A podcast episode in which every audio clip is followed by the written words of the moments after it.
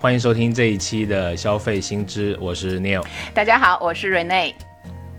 这一期呢，我们来聊一下这个直播带货啊，直播带货应该是这几年的一个现象级的销量。哎呀，这个一个一个直播间里面，动不动一次就搞那么几亿的这种很可怕的、很可观的这个销量。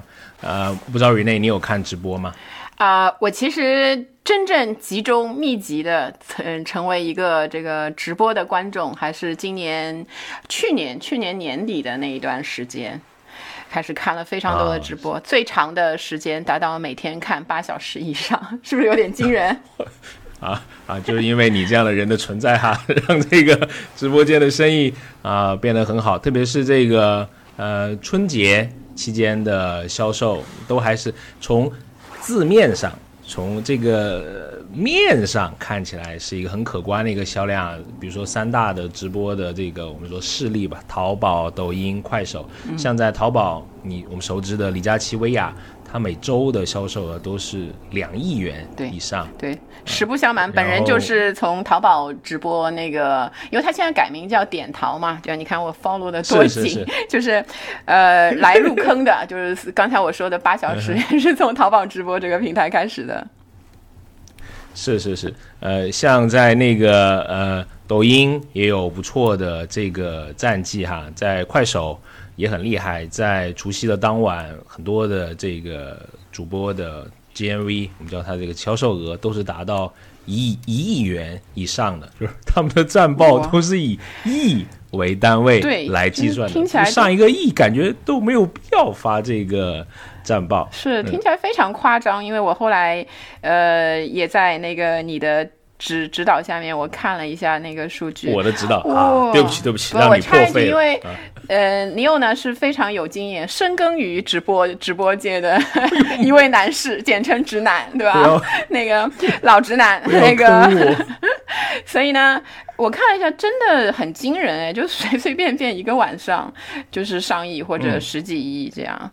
然后呃，我我一直有一个疑问啊，就问一下这个直男尼欧老师，这个直播间这里面的销售额，它是不是就是真的销售额？就是他真的卖了那么多几亿的货吗？呃，是呃，我觉得这是个挺好的问题。呃，我觉得你在问这个问题的这个当下，你应该就会觉得它这个数字是打一个问号的哈。啊，当然了，我们发在战，对我们发在战报里面的所谓的战报里面的数字，多少会有一些啊美化嘛。那这里要有一个概念叫做 GMV 的这个概念哈，就是我们统称的叫做呃销售额。啊，那你会看到，其实不少的直播间，嗯，可以讲它其实就是一个。数字的游戏，有时候因为 看你从什么维，看你从什么维度去来描述这一场你带来的销售额啊。曾经还有一个很有意思的一个事情，某大 V 啊，不讲名字的，你们应该都知道他 啊，他还出现过叫引导 GMV，就什么意思呢？就是他们在当场是卖一个五百块钱定金的一个券啊，卖一个抽油烟机吧，然后抽油烟机是两千块钱的。对吧？那他可能卖了 一百张券，理论上应该只卖了五万，但是他会把它记到是说，我相当于我引导你买了一百台抽油烟机，那你应该给我算二十万，就这种方式，硬生生的拔高了四倍。我感觉原来人家只是在里面掺水，他这个直接倒了在矿泉水里倒了两滴酒的那个感觉，这个比例。是啊，那其实大家会调侃了，比如说互联网公司里面，大家互相调侃，就是哎，要不要乘以一个系数啊？这个是有一些调侃了，对，但不会不会不会那么夸张，也毕竟还是有审计的嘛。比如说他们有些都是上市公司嘛，对吧？不会搞得呃那么夸张。但是看你从不同的维度，它总会在最美好的那个维度来呈现给你，而且我觉得这样会对。B 端的商家造成的一个心理上的冲击，就是一定要做直播，这是一个你不能够错过的渠道，新的渠道，是因为上了就有钱，是对。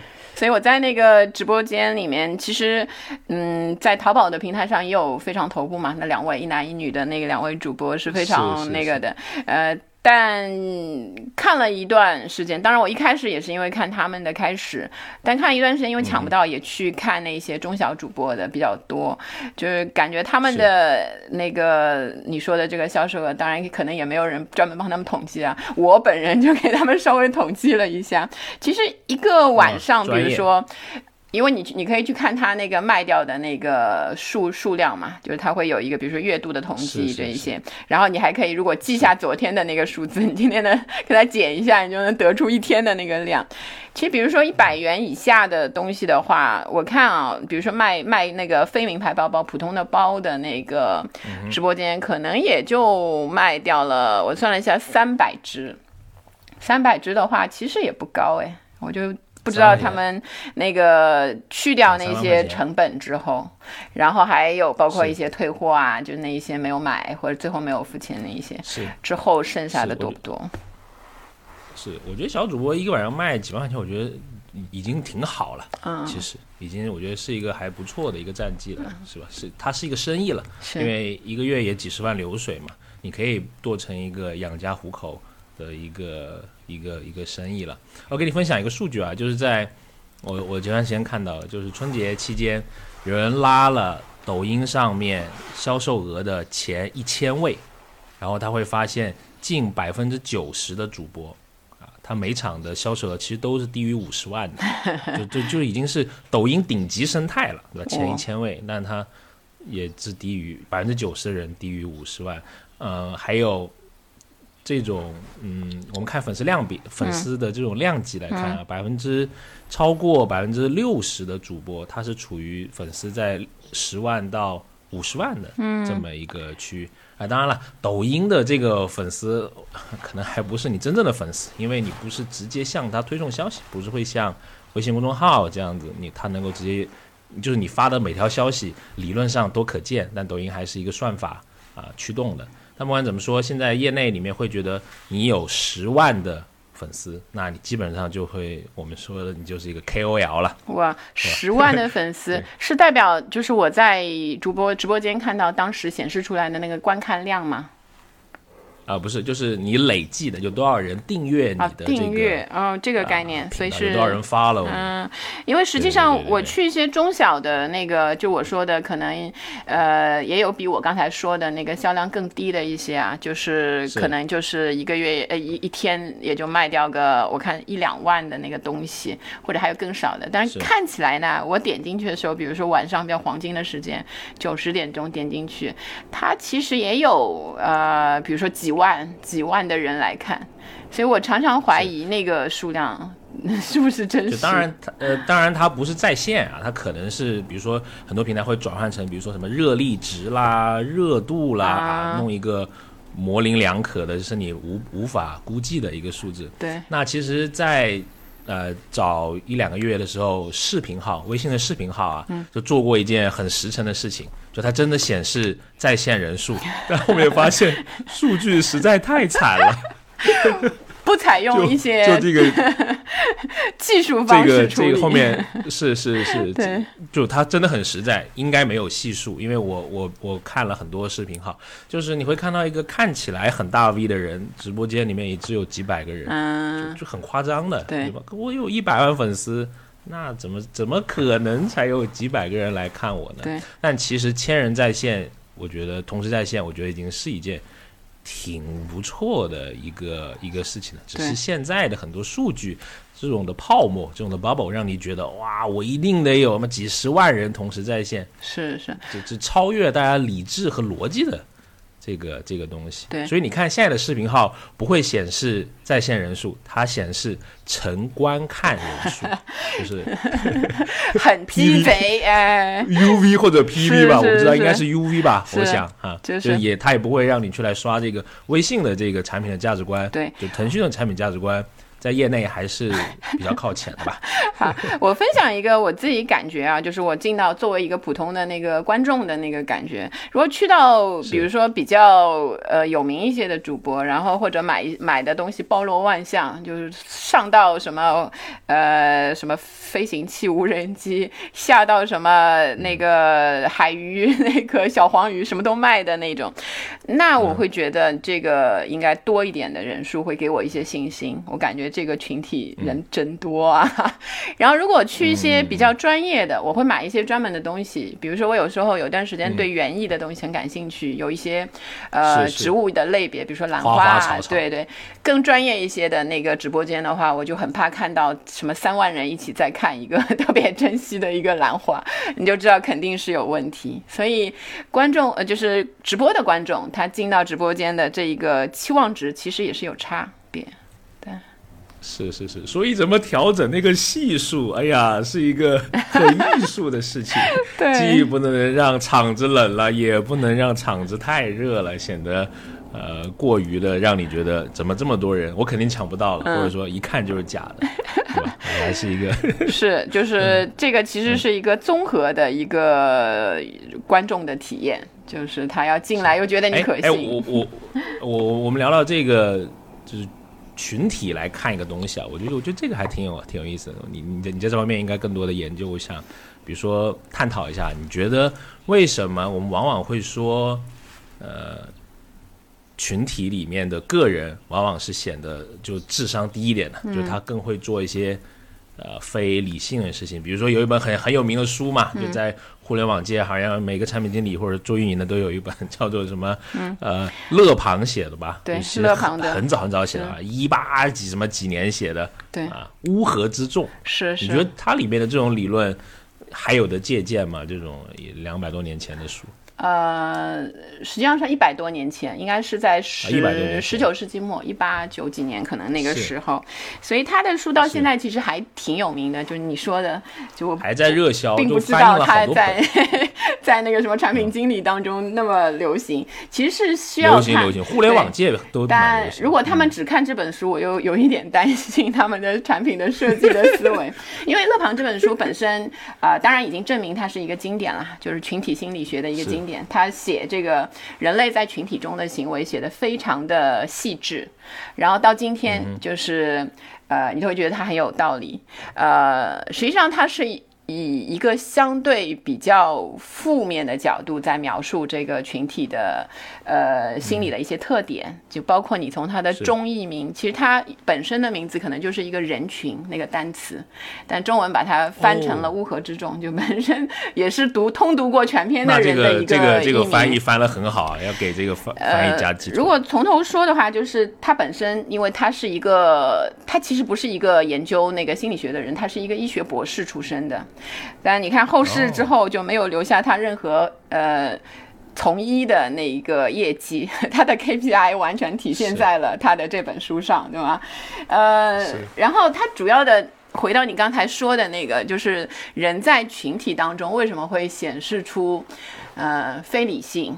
低智商是。这一些特点，是。尤其呃，在我们现在的网络社会里面，就出现了很多新新兴的群体，就是你我们现在在讨论的这个直播的直播间的粉丝群，然后还有比方说在看同一个综艺节目、同一个那个电视节目上的弹幕群，然后包括一些那个评论领校园，别人别人笑了我也要笑，所以。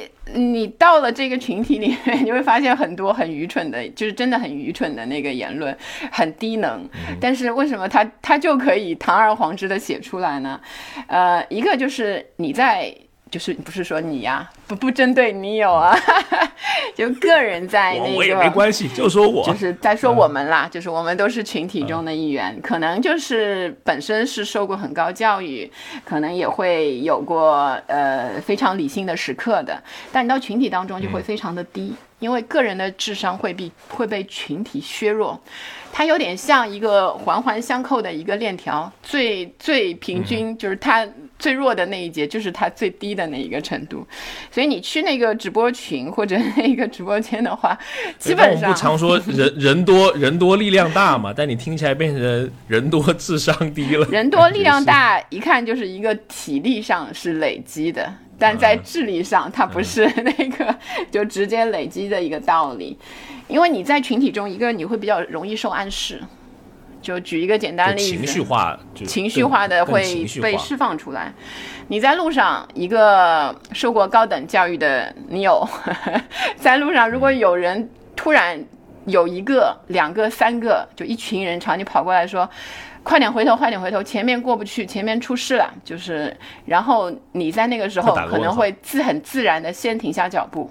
然后很可能就跟他们一起回头走了，就不会非常理性的那个，所以那那一个关头的那一秒钟的那一个反应，你加上去的那个推理和那一些判断，就等于你在群体当中，尤其是在非常狂热的购买的那个氛围当中的表现。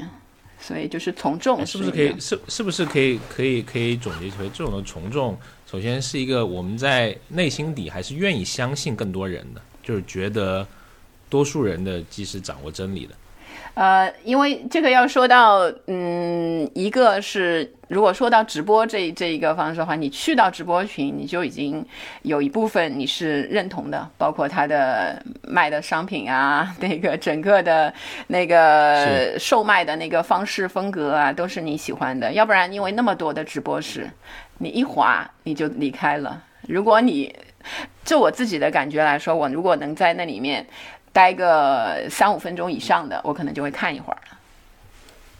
就是你自然的会参加到那个群体。当然，直播间的那个粉丝群，它其实还有各种各样，嗯，把这个粉丝收拢进来。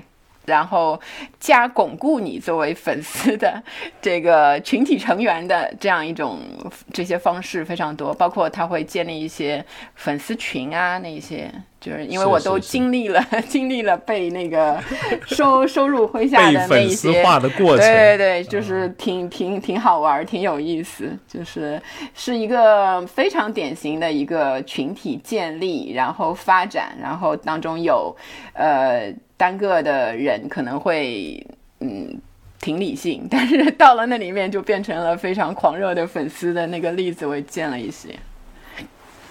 是，哎，我我我我延展你这个来聊一聊，我觉得还挺好玩的，就是。他们刚你说到我们建立粉丝的这个群体的一些特征，让你们觉得你们是这一类人。比如说他会喊你的名字，对吧？比如说小红书里面的什么，哎呀，红薯宝宝什么，就是这个如果会把你低龄化，对，总结一下，就是一个亲密性。他要跟你有一个亲密的那个态度，是是是。比如我现在如果是你有来的话，我起码要叫你一声“你有宝宝”，这是起码的。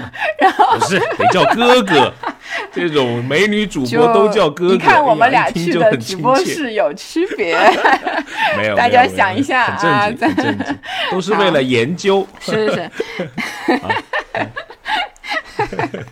然后尴尬了，尴尬了。嗯，请说。所以你去直播室嘛，他一些你说行，一个是宝宝、宝贝、baby，就类似这一些，我会觉得挺恶心的。但喊哥哥，我觉得嗯，我能接受。但是对方如果是一个那个五大三粗的男士呢，你也老铁呀，是对。呃，男的，你看男一般，比如说他卖一些潮品的，会喊你兄弟。对。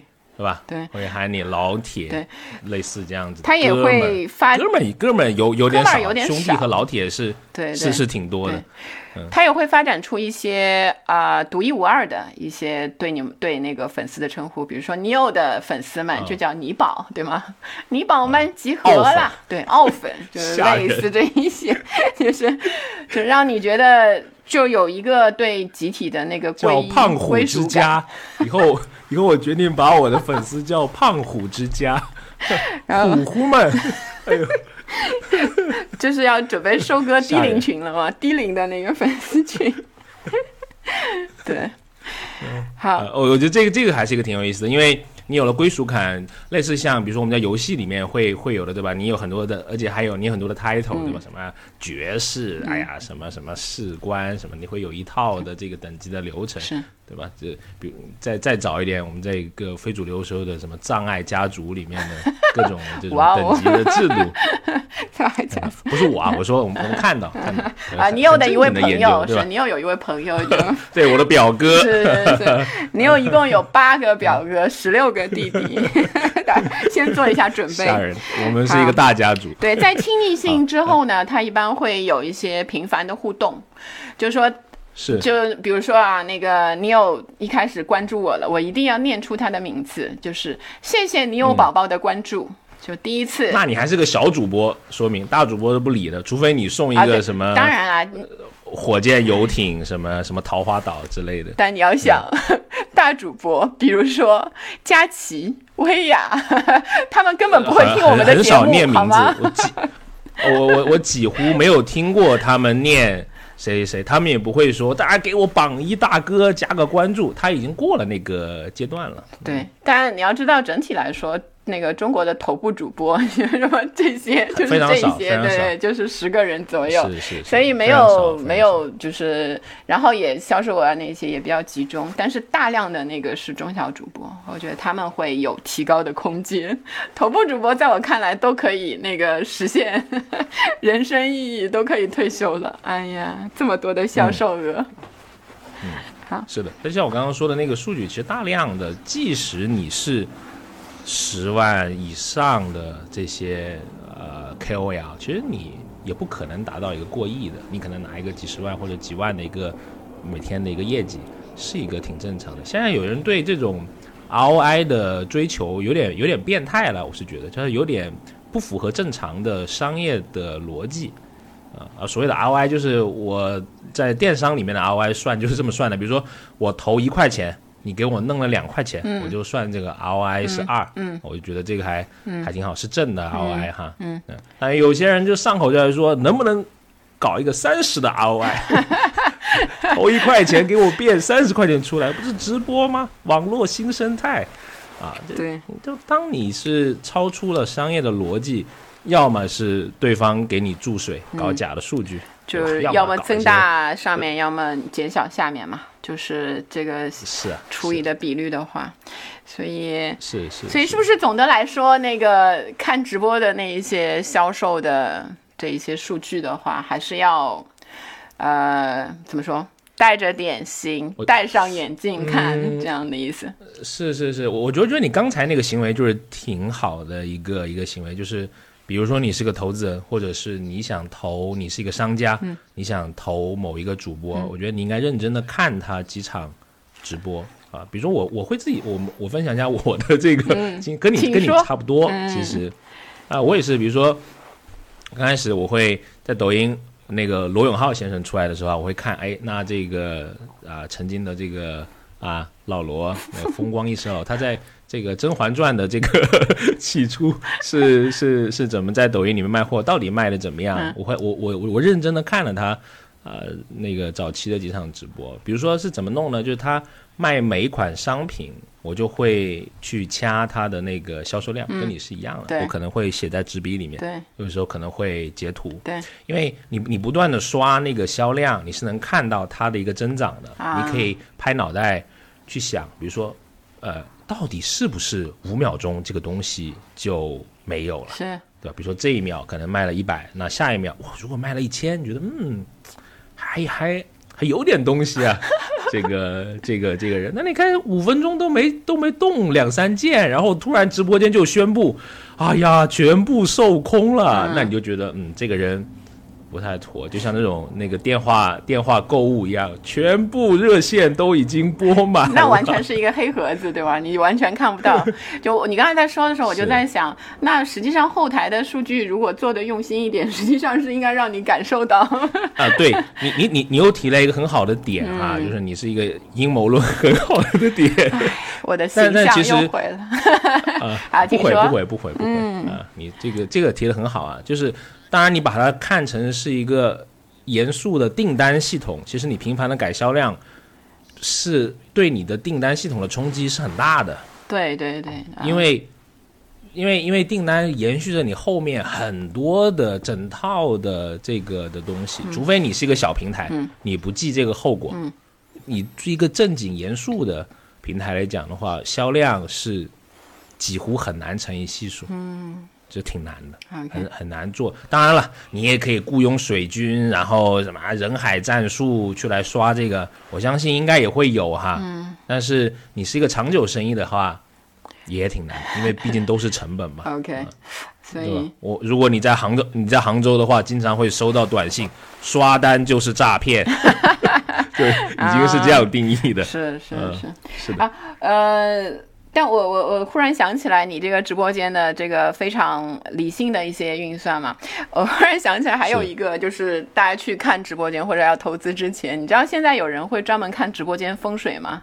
就我最近看到的，嗯就风水先生现在多了一个业务业务，就是看直播间的风水。一个是我我我偶然风水在真是一个特别好的行业，对微博可惜我上没有什么天赋进入啊，可能门槛这个很值得研究。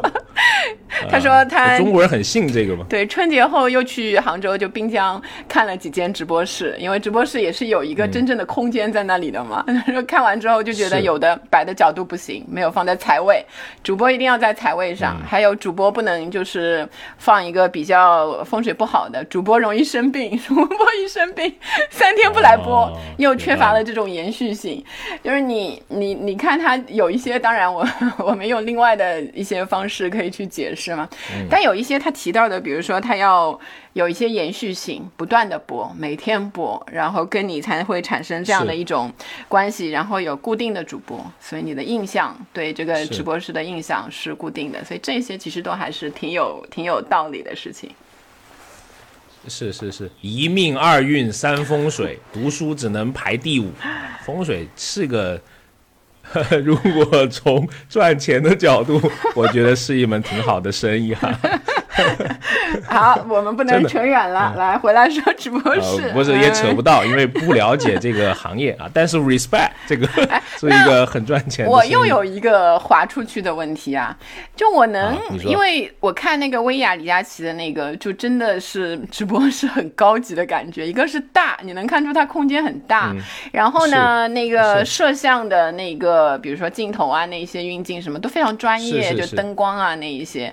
但有一些真的广播级的嘛，对，但有一些是真的就是挺一般的，特别普通的。拿起手机就拍，感觉吧是不是嗯对你们顶多加了个美颜？对老直男直播的专家 Neil 来说，就是有没有办法就就直接去判断一下，你刷到那个直播时看是不是专业？说说说专家就是骂人了，没有，大家就是探讨一下。嗯呃，我我看过罗永浩直播间，专门有这种好事者会给他算，嗯就是他那套直播间大概多少钱。哦，还有这样，啊老罗嗯会会会会会，老罗对器材上的这个投入还是挺大的。比如说他用的那个像那个摄影机是电电影级的就是很贵的啊，包括他用那种巨大的那种呃灯光啊，我一看那个蛋格我就知道，嗯，这个鬼东西就是十几万以上的。哇整个他的直播间，呃，我记得他那个造价大概在三百万左右。哇，直播间有租的吗？就还是都要自建呢？嗯，应该是租的吧？我觉得就是你看不起老罗，不行，你这个 不行。不是，我觉得他那个空间啊，空间对空间，我觉得，但里面的买一个房器材是可以搬走的，对吗？所以就是也可以租器材也不划算的。其实，因为我们我们我们之前做过一些项目是租器材，其实也挺贵的。啊。嗯，你长期用的话，买还是比较合算的，因为最后你可以折价再卖出去嘛。万一倒闭的话，因为有些这样说，不要这样说。这种器 不是因为这个器材的折旧，一些呃比较经典的型号，嗯。它的这个呃这个这个固定资产的资损还是比较小的。嗯是，所以所以一般来说，我看到的比较，当然有一些就真的是你一看就直接在他店里支一个灯，可能就一个美颜镜，完了弄一个那个呃自拍器就行对。，我觉得你这个又是你提了一个很有意思的现象，就是小主播其实没有那么多的专业级别的设备。对。但是啊，我我会从这个方面，我会觉得这个其实是增加一种真实感。啊、没错，我看的时候，我就普通的普通观众啊，普现在是觉得这普通观众。个人就是一个 档口的老板娘，你很相信他。对如果他搞得太那个花里胡哨，又什么虚拟背景，哦呦又什么，就觉得嗯，这个人好像是骗子。对，一个是他有实体店，你会有一种信任感，就感觉他有一个实体店。是是是，尽管跑不了。对，尽管有时候你觉得他在直播卖的东西也很离谱，你比如说在直播里卖那个香薰，因为你完全也不知道他的质量，就纯粹靠他给你的描述，所以他就把它放在他的店里。就虽然你在直播间是没有嗅觉这个东西，而香薰最重要其实是嗅觉，但你凭着它的那个描述，实际上你也能看到，就每天它播很长的时间，每我看不管什么时间也至少有个一几千一万人在看，就去掉刚才你说的水分，其实也有一部分的那个老粉，所以这个实境的这个直播还是给他带了不少的那个信任度。是是，特别是快手里面的一些直播，就是那种就就就很真实。你说是卖农产品或者那一些的，是吗？农产品或者说出海打打个鱼，我还蛮喜欢看人家出海打鱼的。啊，对，我会把它当成一个真人秀的节目。啊，对对对，可以看很特别真实。对对对，啊，还有科普知识，唯一就是鱼跟你讲，希望他们以后不要手抖，就不要老是动那个镜头，感觉就像看那个什么那种什么 意大利那种那种导演的片儿，那个头晕，就是还好太高级了，这种都能装一个意大利的梗。哎呀，我记住了。哎呀，植入下次我就说你别那么意大利。对，是因为它没有稳定器什么，其实这种的真实感会带来是你对它的信任度，会在你下单的时候会更多的有这种呃一种这种情感因素的一个支撑嘛。就像很多人会在里面说：“哎呀，我这个真的赔了，我这么好的东西九块九十包都没有人买，我直播了三个月都没有人来看，就是会用这种。”情感上面的，他把他做低自己，然后让你有一种，你觉得吗？会有一种这种会有一个感觉，对他其实啊，也如果又回到刚才我们说的那个乐庞的那个乌合之众的里面的一些观点来说，他有一个比较集中的观点，就是说群体它就是制造一种幻觉。就是为什么人的智商会变低，理性会变不理性？因为你就在一个幻觉的那个那个过程中。现在网络就是让这个幻觉变得更加容易，你就不需要去。以前我们说人的人人之间的比较多的群体，像什么呃公司的员工啊，或者是要去什么教会啊，就才会有一个实体上的。现在大家都在电脑前、手机前。是很容易就产生了一个几百人的一个微信群，就五六百人、五五百人，对吧？所以你在这里面会有幻觉，这个幻觉通常是什么？就主播、主播和主播背后的那个团队们，对，给你创造的一个头头。我们叫它这个叫，有时候叫集体欢腾，有时候叫集体哀鸣。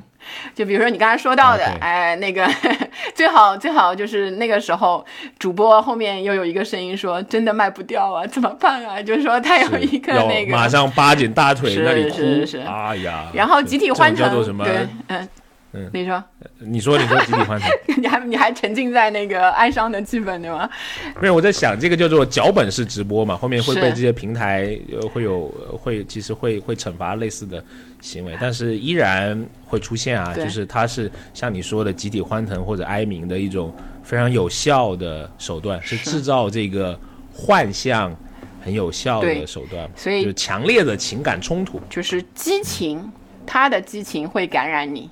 尤其你在那个前面往往是一个人的时候，最容易会被产生，也就是我们说的一些一种普遍来说就是共情的那个现象。只是你的共情把你的智商 可能拉低了。是，所以，所以我我我我建议，如果有是比如说听众朋友有对直播的这个行当你感兴趣，或者说你想投入，或者说你想啊在里面做些事情，你真应该看一下深夜的在。快手上面的 PK 赛，嗯，来，你又来来来，又 有精神了，来，老铁来说一说，说一说，不是，就是他有很多的，你看起来你觉得很不可思议的，或者甚至说我直白点，你会觉得很 low 的一些的方法啊，是，比如说他还说我我什么大家为我砸火箭，他那个头都要冲向那个几乎就要冲向这个这个摄像头的感觉，他是在撞你，拿头在撞你。然后非常强烈的语气，什么啊，我们什么叉叉军不能输，什么类似这种。然后你就看到那个火箭或者是这种的赞赏的物品就咕啦咕啦咕啦咕啦，哇，那个，就就是刚才你说的，就是看起来可能快手上的那个深夜的 PK 赛，你会会可能大家感觉会比较 low，实际上它背后就是采用的打动你的情感的点，其实是非常高非常高级。是是是，因为其实像这样这样一类的那个粉丝都去意大利学过，他们可能。哎，对，我们讲讲意大利的那个理论。好，我，继续继续对继续，那个刚说到哪儿了？就是这个很高级，对，很高手法，因为实实际上这个粉丝群也是一个社会系统，社会系统是什么？是情感构建出来的模式化的社会关系。所以在这当中产生一种情感的集体性，把他自己的这个荣誉、荣或者是那个被打压。变成是你嗯整个什么，比如说你有的粉丝群倪家军，对倪家军的共不是同的胖虎荣辱之家，对啊，胖虎之家。你，不要把对，胖虎胖虎之家感觉就是率领一群幼儿园小朋友的感觉，然后然后你不是什么我们九零后，哎呀，好好好，你们胖虎之家情感的集体性就会就会受到了一些这个伤害，所以呃。嗯所以说，你的呃，比如说啊，胖虎本人就是你受到的那个对对对对，情感伤害，我就是胖虎，对，胖虎就会被观察者，就是我们这，其实我们也不参与嘛，我们就是观察者嘛。我们我们胖虎之家的那个粉丝们，就会有一种这个呃感同身受的感觉。所以你越生气，我们也越生气，我们就要给你打榜，是。就要给你花钱，然后给你买火箭，所以是这样的一个一个道理。所以在这个情况下呢，我觉得是 其实是非常适合他的这个乌合之众的标题了。是是，他很多这个主播都是这个操控情绪的高手高手，嗯对吧？我们在这个像你说的，在情绪欢腾的时候，人会把钱不当钱的，是他是变成可能变成是一个社交的货币。对在这个社交货币里面，这个一百块可能他不会想这个一百块能买三斤猪肉还是两斤虾，没有那么理性。我今天一定给我大哥打上去，类似这种啊，而且打赢了会很开心，因为他那个 PK 那个那个制度也也设计的很天才啊，就是谁输了谁还要还要还要被惩罚，就像你说的要被集体哀鸣，看着我心爱的大哥脸上被画王八，哎呀，下一场得多刷几个火箭，哎，所以我引申 我有一个很邪恶的问题啊，就是。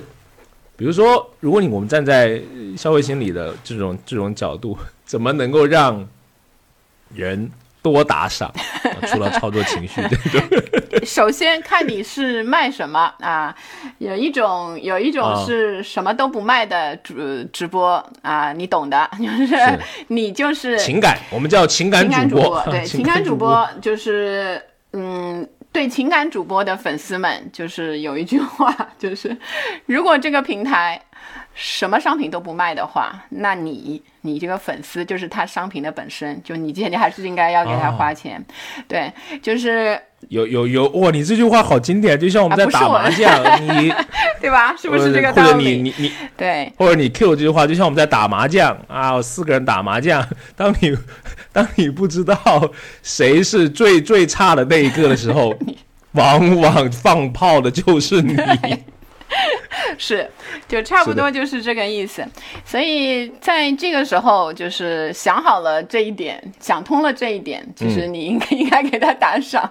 你看了这么久，对吗？那个，然后如果说在主播那一方面，就是你想要，嗯，就是我刚才说的情感主播的话，你要让大家。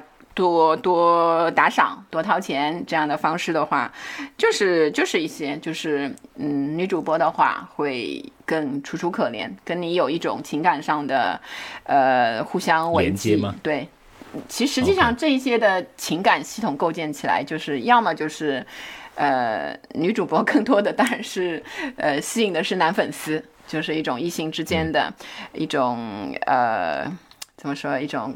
关切感啊，你对一个比较对，弱小的、但但但其弱实色色粉是 色粉是不太值，色粉是呃就很很很专业啊，就是色粉是不太值钱的。啊，但他可能会去引流去其他的方式来收割，对吗？下一个 app 或者是干嘛？他去他以别的方式来进行收割。对，所以就是你总是还是要花钱的，因为你本身就是那个商品。然后那个，如果是我们回到我个人比较熟悉的 卖商品的那一些直播间。这个实际上也没有什么打赏不打赏，就是多买他的东西，对吗？我很少在卖商品的那个直播间看到我打赏你什么东西，就是我多买一点呗。对对对，商商品既打赏了嘛，就是我表示对你的支持。是，如果呃。如果在这样的这个环境里面的话，我的建议还是我们刚才说的，就是利用一些群体的心理上的幻觉，就制造出这种幻觉嘛，呃，制造出一些大场面，你的一个团队一起在那里喊，你说啊，这一次我们原来两百九十九的，这次卖三十九，然后应该起码有五个人一起的声音了，三十九就是排山倒海而来，这样你在屏幕前就容易。就是场面越大，智商越低。你记住这一句话。我我突然想起，哎，你知道谁是侯总吗？啊，是不是以前很早之前那个电视里有过那个？八星八件劳斯丹顿的手表，我觉得他都生错了时代。就是侯总，如果在现在是吗？能够到今天，可能没有小李和小薇什么事情了。那个 可能也有，但是他应该也 也是叉叉叉叉哥吧。类类类似这种，对对对，我不知道这个这个这个仁兄去去哪里了，就是好像消失了很久了啊，可能是在开那个培训班儿，我觉得。呃，背后推手可能做做投资了啊，有可能。他当年还引领了很多这种，就是你刚刚说的这种集体喊啊，或者说什么，我们今天什么，我们老老板也到了现场，为大家来打价格。先放一个一千块钱，然后撕掉变五百，再撕掉变两百五，还送送什么几千块的东西，就让你整个的崩塌，就是你的把你的理智给崩塌掉，让你去进入这种抢购的欢腾里面，好像不抢就会被。就错过了，没错。所以对中国的这个消费者，其实嗯，在直接像直销、直直播销售这种方式上，最有效的还是它的价格敏感度。因为你看，在呃头部的几个主播里面，都基本都是因为提供了比那个你能了解到的市场正常价格更低的，或者是更多赠品的这样的方式，是他们会他们会买单。是。是，其其实我们刚刚讲了很多，比如说你聊到色粉，你有聊到色粉是你聊的，我觉得哦，OK，我只是 Q 到这个东西，它是真实存在的嘛？好，我们这个非常客观哈。但我觉得它只是整个商业的直播世界里面的挺小的一块，或者说是不入流的一块。对，我觉得更主流的还是。我们能够给消费者提供什么样的价值？嗯，在这个里面，就像你说到的，就是提供给他便宜的商品，这是最显而易见的一个价值啊！不是每个主播都是乞丐的，关键那里说呀，可怜我来个五十块。对你是个，如果你是个更持续的一个生意，一定是你给别人提供了什么样子的价值。嗯。对吧？是，比如说像李佳琦、薇娅，他们就能，因为他有这样的体量，他就能够拿到行所谓的行业的最低价，而且甚至还可以要求品牌方在什么什么，比如说在三个星期的时间里面不准对。低于对。这个价保措施，比如说像罗 价保措施，比如说像罗永浩会拿说会拿钱出来做补贴，是。啊，什么五毛钱的可乐，类似这样子，让你觉得哎，我真从这里。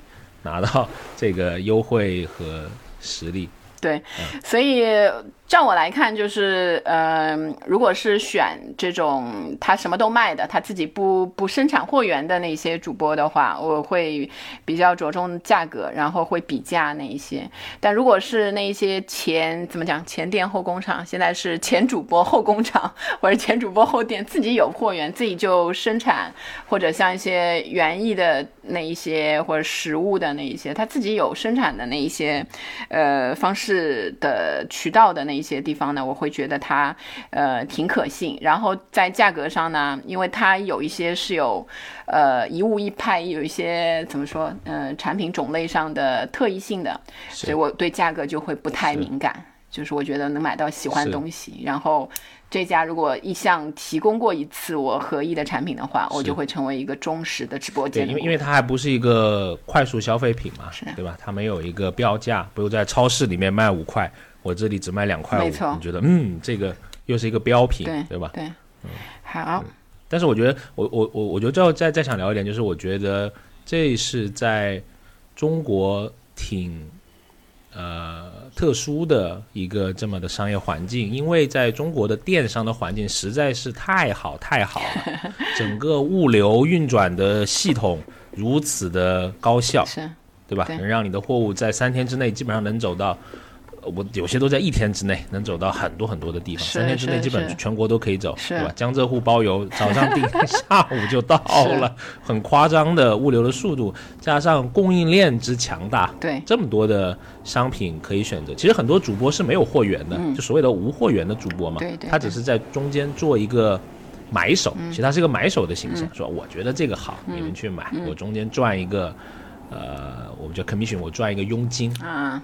是这样，所以这个是所以说你在比如是是，比如说我们在你在欧美的这个呃世界里面，其实你挺难看到有直播销售这么这么庞大的这个量。对啊，其实像 TikTok 就是抖音的国际版也有一些这方面的尝试嘛，但是那那个数据比啊中国的这个实在是。不值一提，不要嘲笑那个。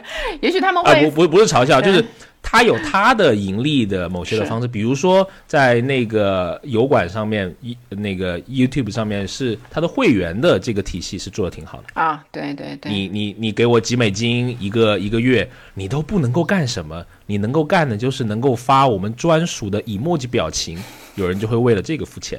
然后你这个在国内看起来是一件。就是完全应该免费的事情，对吗？就这么小的我都愿意付费。不应该不应该这个主播给我们胖虎之家的人搞几个表情包吗？是吗？